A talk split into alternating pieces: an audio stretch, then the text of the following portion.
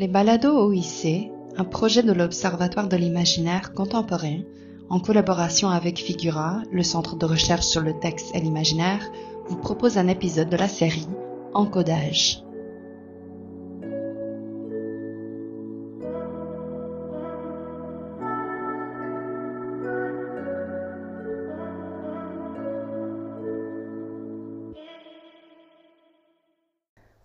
Bonjour à toutes et à tous et bienvenue à ce nouvel épisode de la série Encodage des balados OIC. Notre thématique ce mois-ci, Architecture de l'urbanité. Dans l'épisode d'aujourd'hui, nous entendrons trois extraits de séries d'archives de communication disponibles sur le site web de l'Observatoire de l'imaginaire contemporain. Les versions intégrales de ces enregistrements sont disponibles sur le site web de l'OIC à l'adresse oic.ucam.ca sous l'onglet Balado OIC. Le premier extrait est issu d'une conférence donnée par Vicky Pelletier le 24 février 2012 dans le cadre d'un séminaire mensuel du Christ. Sa conférence s'intitulait Circuler, habiter, consommer pour une lecture sociocritique de l'œuvre de J.J. Ballard. Alors, l'année dernière, lorsque Pierre m'a demandé d'intervenir dans le cadre du séminaire du Christ, je me suis empressée, bien sûr, d'accepter et de lui fournir un titre provisoire qui était Circuler, habiter, consommer pour une sociocritique de l'œuvre de J.J. Ballard. Depuis, ce titre est devenu le titre de ma thèse. Une de ses qualités me semble, me semble être de subdiviser efficacement mon corpus, les récits de Ballard s'intégrant à merveille dans cette construction tripartite. Crash et Concrete Island appartiennent au segment de la circulation. High Rise, Running Wild et Supercan, entre autres, mettent en scène des intrigues liées à l'habitation, tandis que Kingdom Come s'intéresse principalement à des problématiques entourant l'univers de la consommation. Ce titre participe également de ce que Le Corbusier appelle le cycle des fonctions quotidiennes, révélant ainsi, par-delà la subdivision, l'interdépendance des éléments en présence, ce qui est par ailleurs une caractéristique essentielle des narrations ballardiennes. Selon Le Corbusier, l'urbanisme a quatre fonctions principales qui sont, premièrement, d'assurer aux hommes des logements sains, c'est-à-dire des lieux où l'espace, l'air pur et le soleil soient largement assurés. Deuxièmement, d'organiser le lieu du travail de façon qu'au lieu d'être un assujettissement pénible, celui-ci prenne son caractère de naturelle activité humaine. Troisièmement, de prévoir les installations nécessaires à la bonne utilisation des heures libres, les rendant bienfaisantes et fécondes. Quatrièmement, d'établir la liaison entre ces diverses organisations par un réseau circulatoire assurant les échanges tout en respectant les prérogatives de chacune. Bon, on retrouve ici un peu euh, toute l'utopie de Le Corbusier. N'empêche que euh, cette euh, construction me semble quand même assez efficace pour penser plusieurs éléments en urbanisme et pour penser la ville. Alors Olivier Mangin, dans La ville franchisée, s'appuie lui, aussi sur une terminologie similaire pour penser les formes et les structures de la ville contemporaine. Pour saisir et étudier la croissance urbaine des 35 dernières années, écrit-il en introduction de son essai, trois entités omniprésentes de la périphérie nous, sont principalement nous ont principalement intéressés. Les infrastructures routières, l'urbanisme commercial et entrepreneurial, les ensembles de maisons individuelles. Tout au long du 20e siècle en Occident, et particulièrement en Grande-Bretagne, les écrits urbanistiques étudient ces interactions entre la circulation, l'habitation et la consommation. Au début du siècle, l'architecte paysagiste Ebenezer Howard propose un projet de cité-jardin qui répartit de façon équilibrée et rationnelle les routes, les habitations et les lieux d'échange marchands. Son essai, Les cités-jardins de demain, aura une très grande influence sur le développement des banlieues pavillonnaires en Angleterre. Pendant la Seconde Guerre mondiale, et dans la perspective de la reconstruction à venir du pays, l'architecte Patrick Abercrombie conçoit divers plans d'urbanisme pour la ville de Londres qui prennent en compte les problématiques de la circulation et de l'habitation. Au début des années 60, Colin Buchanan rédige Traffic in Towns, un rapport qui étudie l'impact de la circulation automobile sur l'essor des villes et pense l'interdépendance entre les déplacements motorisés et l'agencement des immeubles dans un espace donné. Buchanan et ses acolytes s'inscrivent dans la lignée de Le Corbusier, tout en étant influencés par les théories du collectif archigramme, favorable aux mégastructures, mais privilégiant en même temps une approche inspirée des situationnistes. Ces théoriciens réalisent que les constructions urbanistiques influencent les comportements sociaux, ce qu'Anatole Kopp résume en ces termes On sait aujourd'hui que l'implantation d'un équipement, d'une autoroute, d'un centre commercial représente plus que la simple construction et que la mise en service de cet ouvrage. On sait que cet équipement a des effets induits, que l'autoroute elle-même, que le centre commercial agiront en leur temps sur le milieu urbain, y provoquant des transformations que l'on ne qualifiait de spontanées que par méconnaissance de ces phénomènes. Ce constat me semble être le point focal autour duquel se déploient les expérimentations fictionnelles ballardiennes. Le second extrait est tiré d'une communication donnée par Élise Lepage dans le cadre du colloque L'imaginaire au prisme des disciplines culturelles le 26 août 2016. Sa communication s'intitulait Imaginaire de la petite ville dans la fiction québécoise contemporaine. Ok, alors parmi les essais que rassemble Intérieur du Nouveau Monde, essais sur les littératures du Québec et des Amériques, publié par Pierre Neveu en 98, le complexe de Kalamazoo occupe une place singulière. Si cet essai en particulier a été maintes fois commenté depuis sa parution, c'est entre autres parce qu'il proposait une image du Nouveau Monde qui était à la fois, je pense, familière sur le plan de l'expérience pour la plupart d'entre nous, et en même temps euh, inédite sur le plan culturel et littéraire. Alors je rappelle euh, la teneur du propos rapidement. Des milliers de petites villes, euh, de villes petites ou moyennes de l'Amérique du Nord, au Canada, au Québec ou aux États-Unis incarnent tout autant que les grands espaces quelque chose d'absolument typique de la vie en Amérique. Et c'était essentiellement le rapport à la culture et la littérature qu'entretiennent euh, ces lieux qui intéressaient euh, Pierre Neveu. Les petites villes d'Amérique semblent ouvertes à tous les vents. Leur caractère improvisé et composite ne traduit aucunement une originalité bariolée et créative, mais plutôt une précarité générale de la culture et de l'habitation de l'espace dans le Nouveau Monde, ce qui fait de ces petites villes des lieux amochés, assez informes et le plus souvent mal aimés, en même temps, et je souligne, que des objets littéraires hautement improbables. Alors depuis, de nombreux travaux ont poursuivi euh, cet essai séminal dans différentes directions. Euh, on peut penser aux travaux de Daniel Laforêt autour de l'imaginaire de la banlieue, euh, l'instabilité du lieu dans les récits contemporains qu'a dirigé Elisabeth Nardou-Lafarge, mes propres travaux sur la géographie des confins, la régionalité, les travaux de Francis Langevin, alors toutes ces recherches contribuent à cerner et à problématiser dans différentes directions des représentations de petites villes nord-américaines. Kalamazoo est désormais le nom par lequel on identifie ce topos littéraire. Je ne parlerai donc pas des petites villes, mais bien de la petite ville comme construction à la fois sémiotique, culturelle et littéraire. En fait, Pierre Neveu aurait pu choisir n'importe quel autre nom plutôt que celui-ci pour désigner son complexe, mais en fait, je crois que s'il a choisi ce nom, euh, qui nous est inconnu ou qui évoque rien de familier pour la plupart d'entre nous. Je pense parce que c'est justement que la petite ville est longtemps restée un impensé, un inconnu dans les discours euh, qui nous entourent. Que l'on pense aux discours médiatiques, que ce soit les nouvelles, les publicités, les discours populaires, ce qui sur les images et les opinions qui circulent dans les médias sociaux, ou encore euh, ce qui émane des institutions culturelles et littéraires. Alors c'est sûr qu'il y a des efforts qui sont indéniablement accomplis pour amener justement la culture et la littérature en région, mais il reste qu'encore très souvent, à mon avis, lorsqu'on entend parler d'une petite ville, c'est pour déplorer une catastrophe humaine, naturelle, économique ou autre variante aux accents souvent pessimistes. Puis là, je renverrai plutôt au discours politico-médiatique. Alors ma communication va se présenter comme un survol des représentations littéraires des petites villes dans les récits québécois contemporains, tout en s'appuyant rapidement sur quelques repères d'histoire littéraire et de contextualisation plus généraux. Alors premier point, Maclean, Moncton et Sudbury. La petite ville n'a pas toujours été absente de la littérature québécoise. Plusieurs œuvres majeures à travers l'histoire l'ont prise pour cadre. Et l'exemple canonique en la matière, c'est bien souvent euh, le Maclean imaginaire dans Poussière sur la ville d'André Langevin. Il y a un autre exemple que je trouve très intéressant aussi, auquel on pense un peu moins souvent, c'est le Saint-Joaquin dans le libraire de Gérard Bessette, qui est intéressant justement parce qu'il problématise le, rapport à la littérature euh, dans ce contexte-là.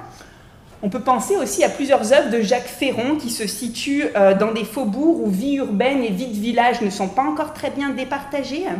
Euh, deux romans historiques d'Anne Hébert, Kamouraska et Les Fous de Bassan se situent de plein pied dans des petites communautés et l'intrigue romanesque est vraiment liée au fait qu'on se passe dans un village. On peut penser aussi à tout le pan manitobain de l'œuvre euh, de Gabriel Roy, la petite ville perdue au bout de sa route et dont les habitants sont paradoxalement prisonniers d'un espace qui est trop grand pour pouvoir être conçu. Euh, bon, ces enfants de ma vie, par exemple. Alors il est frappant de remarquer en fait à quel point ces apparitions de la petite ville paraissent lointaines et isolées les unes des autres, sans relation entre elles, sans qu'on puisse les englober dans un mouvement littéraire, un style ou les attribuer à une région en particulier. La littérature du terroir se concentrait sur la vie de village, du rang d'habitants ou à la rigueur les espaces euh, défrichés par les pionniers. L'entrée dans la modernité littéraire a largement coïncidé avec la représentation de la ville et l'individuation du personnage. Or, la prépondérance de la ville s'est pérennisée en littérature québécoise avec l'exploration, entre autres, de la contre-culture, des pratiques axées sur le formalisme, le féminisme, puis l'interculturalité et la rencontre avec l'autre.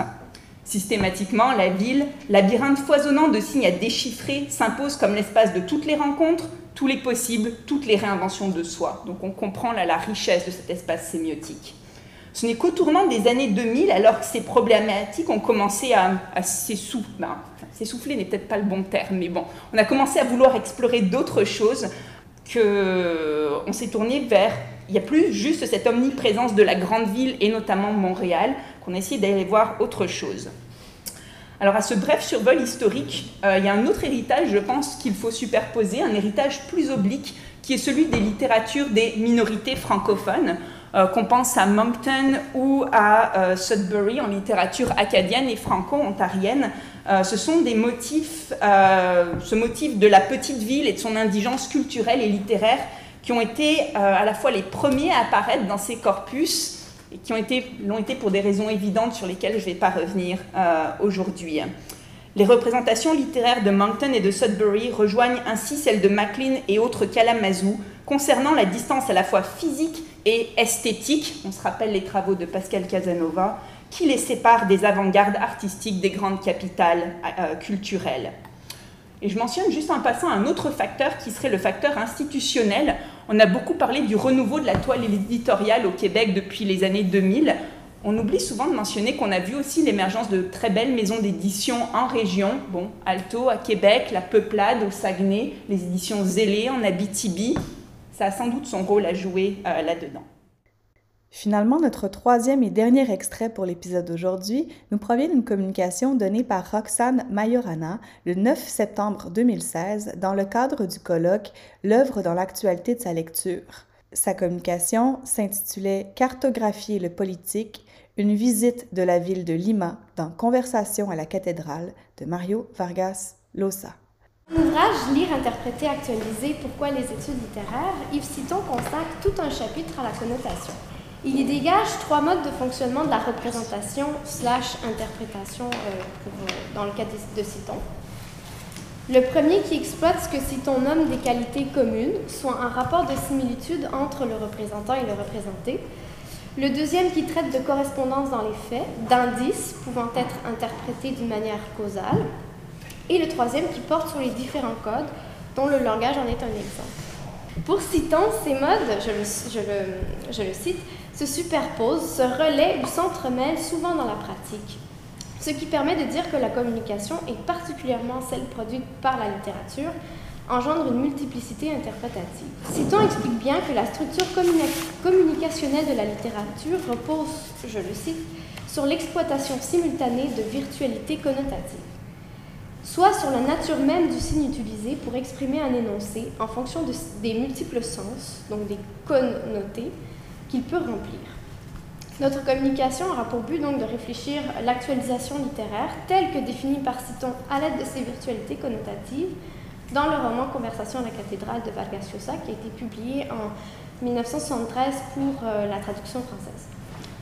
Tout au long du texte, le, lecteur découvre le paysage de Lima, qui est la capitale du Pérou, euh, Lima dans les années 1940-1960. Euh, on la découvre au travers des déplacements topographiques des différents personnages. Bien plus qu'une visite touristique, il s'agit plutôt pour le, pour le lecteur d'actualiser une cartographie sociopolitique d'un espace-temps spécifique. Nous analyserons donc le double niveau d'actualisation qui a lieu euh, autour de Lima dans le roman, D'abord par la structure narrative qui relate des faits passés, en rappelant que Vargas euh, finit d'écrire son roman euh, donc, en version originale en espagnol en 69, soit bien des années après les événements que lui-même relate dans son texte. Et en second lieu, euh, nous, analyserons notre propre expérience de lectrice qui n'a jamais mis les pieds au Pérou. Le choix de notre corpus nous permet ainsi d'incorporer l'œuvre contemporaine à la théorie stonienne, qui est très absente, l'œuvre contemporaine, parle pas du tout en fait, en réorientant cette dernière grâce au concept de chronotope de Michael Bakhtin, développé dans l'ouvrage Esthétique et théorie du roman. En effet, le chronotope deviendrait un cadre de virtualité connotative ancré narrativement dans la sémiotique topographique de Lima, démontrant que l'actualisation ne nécessite pas de présence corporelle, mais se construit plutôt par un réseau de signifiants tissés à l'aide de valeurs chronotopiques parsemant le récit.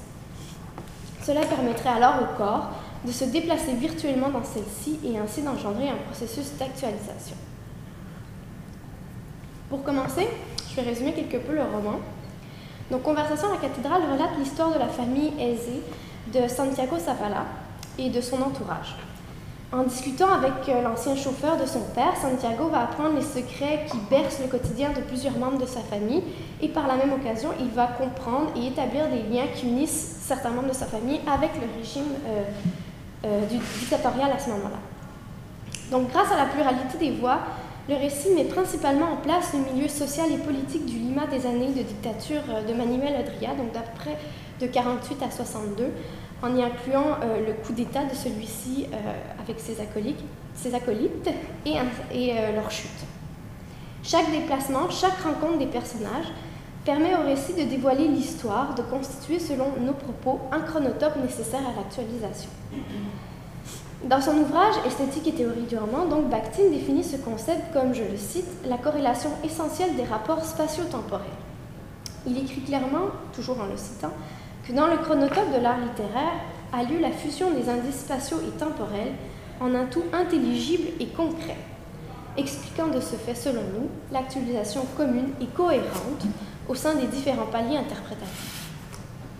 Donc, on va commencer par analyser le premier tissage chronotopique dans le récit, soit celui de l'auteur qui écrit des années après l'origine de Drie. Donc les structures narratives dans le roman laissent apparaître l'hierarchisation sociale euh, qui forge Lima. À travers les personnages des chauffeurs, euh, des hommes de main, des femmes de ménage, des cuisinières, c'est toute la vie de Lima que le lecteur découvre. Prenons en exemple le couple Trinidad et Amalia. Donc c'est un, un, couple de personnel de soutien en fait pour différentes riches familles de la capitale. Euh, je fais une petite mise en contexte. Amalia est engagée comme femme de ménage euh, chez une chanteuse, euh, danseuse aussi de cabaret, qui est euh, la maîtresse de l'homme le plus redouté du régime, nous dirions le, bras droit du régime. Travaillant antérieurement pour la mère de Santiago, Madame Zoala, Amalia écrit, décrit son nouvel espace de travail en fonction de son expérience passée. Elle dit Je suis mieux que chez Madame Zoala, pensait Amalia, mieux que dans le laboratoire. Pourquoi se sentait-elle si contente dans la maisonnette de San Miguel elle était plus petite que celle de Madame Zoala, avec deux étages aussi élégants et le jardin drôlement bien soigné, oui. Plus loin, elle va décrire l'intérieur euh, de la maison, et là on va comprendre que cet intérieur-là est chargé, est incohérent, et euh, il va témoigner en fait de soirées de débauche. Je cite Amalia avait un faible pour le bar, les bouteilles avec leurs étiquettes de toutes les couleurs, les petits animaux de porcelaine, les boîtes de cigares enveloppées de cellophane. La table de la salle à manger était plutôt bizarre, à moitié ronde, à moitié carrée. Il y avait de tout dans le buffet. Comme c'était drôle, toutes ces boîtes de conserve par centaines, avec leurs couvercles rouges et leurs Donald de canard, leurs Superman et leurs Mickey Mouse. De tout dans le garde-manger. Dans le frigidaire énorme, il y avait des légumes et des bouteilles de lait à revendre. Fin de la citation. Tout au long du texte, donc, San Miguel résonnera ainsi comme un lieu de fête de la haute bourgeoisie de Lima, contrastant avec le quartier du Miraflores, où vivent les parents de Santiago. En effet, les dialogues rapportés par le narrateur témoignent de la richesse des habitants de Miraflores, voire de la noblesse de certains. Euh, mais les quartiers de Miraflores va surtout témoigner de la proximité de ses habitants avec le régime, qui s'enrichissent constamment sur le dos des plus pauvres. C'est ce qui conclut notre épisode aujourd'hui. Un grand merci pour votre écoute et à la prochaine.